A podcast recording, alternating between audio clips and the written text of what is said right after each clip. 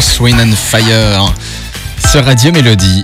Margot, 10 000 dollars par an pour manger du fromage.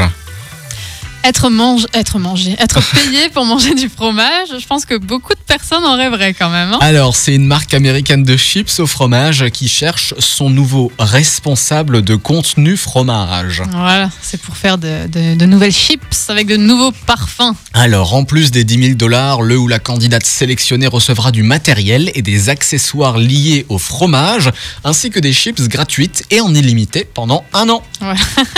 Donc euh, en plus des 10 000 euros, on prend du poids quoi. Enfin 10 000 dollars, on prend du poids. Exactement. Alors pour postuler, il faut remplir le formulaire de candidature avant le 17 juillet, euh, de raconter votre blague la plus nulle ou alors d'expliquer quel est le meilleur fromage euh, au monde selon vous.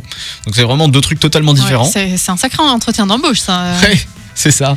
Alors euh, bon, il y a quand même quelques conditions. Seules les personnes majeures résidant aux États-Unis pourront tenter leur chance. Ouais, donc euh, n'espérez pas, hein, sauf si vous avez une résidence aux États-Unis, malheureusement, ce sera pas pour nous. Ouais, en tout cas, euh, 10 000, euh, 10 000 euros comme ça, enfin 10 000 dollars par an pour manger du fromage.